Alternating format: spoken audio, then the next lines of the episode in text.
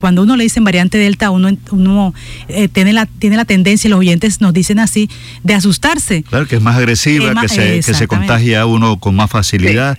¿Qué, qué, se sabe de la variante Delta? Bueno, bueno, iniciamos pues con el origen. La variante Delta eh, cumplió un año de estar, de, estar haciendo, digamos, este, presencia en todo el mundo. Eh, la descubrieron en la India y de ahí pues pasó a Inglaterra, de Inglaterra pasó por toda Europa y de ahí viene pues acá América y Colombia pues no es ajeno a este tipo de, situaciones, sobre todo porque eh, ya sabemos que nuestro país lamentablemente no cuenta con un, robusto sistema de identificación genómica, que es lo que la ventaja que tienen los países desarrollados, eh, que pueden identificar las variaciones de los virus. Y esto pues ya eh, es un hecho aquí en Colombia, lo habíamos sospechado quizás en la en el tercer pico tan agresivo que tuvimos, eh, posiblemente habían ahí eh, algunas variantes delta y pues no, no pudimos o no se logró identificar por aquello que comentaba al principio, pero tal como dice la doctora Solano, indudablemente que la vacunación es la mejor herramienta y la vacuna sí protege contra la variante delta. Lo que pasa es que de pronto no tiene tanta efectividad como en las otras variantes, pero tiene casi, digamos, un 10% menos, pero quiere decir eso que sí protege. El problema de la variante Delta es que tiene dos mutaciones, o sea, cambia, digamos, como la cerradura de la puerta y entonces eh, los anticuerpos no la pueden no la pueden frenar rápidamente y eso hace que se replique eh, de una manera más eficiente. Por esa razón, eh, la vacunación y las medidas de bioseguridad deben acompañarnos de aquí en adelante, porque cada vez que alguien eh, sirve, eh, digamos, de, sustrato para que el virus entre, posiblemente puede ser un laboratorio para que se adecúen a otras variantes y tenga, y cada vez una variante nueva será más peligrosa porque ya logra eludir el sistema inmunológico creado por la propia enfermedad y por las vacunas. Doctor Iván Zuluaga, ¿esta variante es peligrosa? Sí, eh, la, la peligrosidad está en que se transmite más rápido. Es decir, con, la primera que tuvimos, un paciente infectaba tres, ahora contagiaba tres, y con esta casi que llega a ocho. O sea, que hace un contagio más rápido y obviamente eh, es más letal, en, el sentido de que puede producir enfermedades más graves en las personas que la, que la atacan, porque ya elude el sistema inmunológico que teníamos eh, entrenado. La gente se pregunta, doctor Iván Zuluaga, ¿por qué otras vacunas que uno se aplica? es una pregunta recurrente que nos hacen.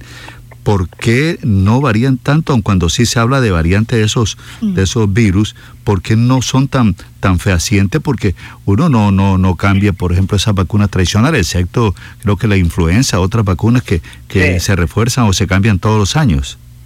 Excelente, sí, eh, eh, excelente pregunta. Eso va en relación con la capacidad de replicación del virus por ejemplo, el virus de la influenza se replica y cambia la variante, más o menos demora un año en cambiarla, pero estas, estos coronavirus tienen una capacidad de replicación muy alta y por eso es que eh, por eso es que hay que estarle como estar pendiente de, bloquearlo, ¿no? Por la ah. capacidad de contagio y por la capacidad de replicación mayor que tiene el coronavirus que cualquier otra de los de las cepas que tenemos de los virus respiratorios. Ahora, doctor Iván Zuluaga, ¿son los mismos síntomas que la COVID que conocemos?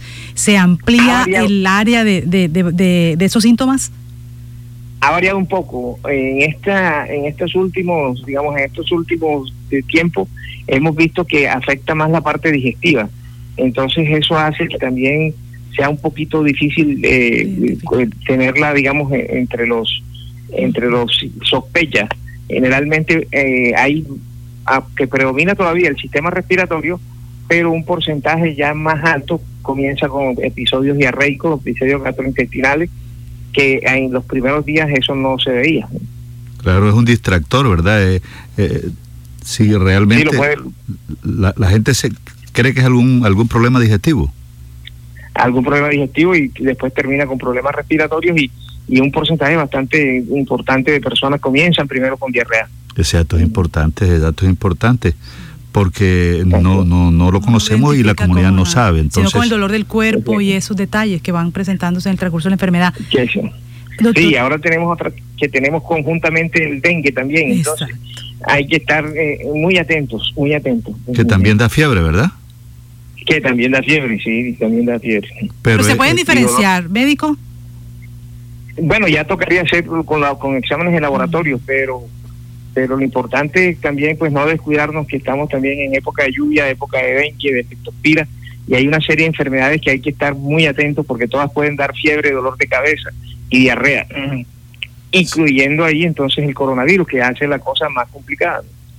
Entonces el dengue, la leptospira, el COVID. Esto, eh, chikungunya, este, todos estos que son... Eso se transmite a través de mosquitos, para que la gente sepa. Los mosquitos, sí, sí, los mosquitos, chikungunya, chikungunya y dengue con mosquitos y el zika. Mm. Doctor Iván Zuluaga, porque a veces, bueno, nos, nos hablan de las estadísticas de las personas que han fallecido que no se han vacunado, pero también nos dicen que hay personas que se han vacunado y han fallecido. ¿Eso a qué se debe? ¿Cuál es la explicación que existe al respecto? Bueno, lo que sucede es que no hay ninguna vacuna que proteja al 100%.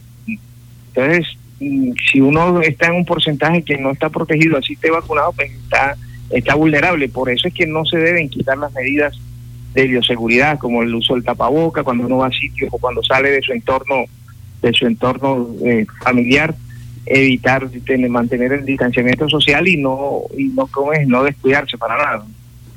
El llamado para la gente, viene un partido importante que es este jueves frente a Ecuador, ante Brasil, vimos la gente sin tapaboca en el estadio metropolitano y muy pegada, no hay distanciamiento, una persona cerca de la otra.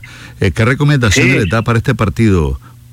No, no, igual, la gente tiene que, tienen que entender que estamos en otro, que ya esto es otro nivel, ya nosotros no podemos eh, estar todavía eh, confiando como estábamos antes o sea, que uno iba tranquilo. Esto, pues, los orientales nos llevan muchísima ventaja en ese en ese aspecto porque ellos les ha, impactado duro la pandemia. Se los japoneses, los chinos, cómo se cuidan y, pues son bien bien precavidos.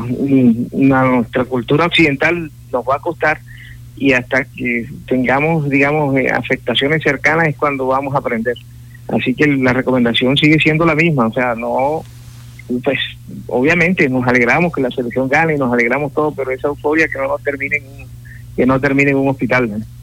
Así es, médico. ¿Y se han bajado el número de personas con esas enfermedades graves?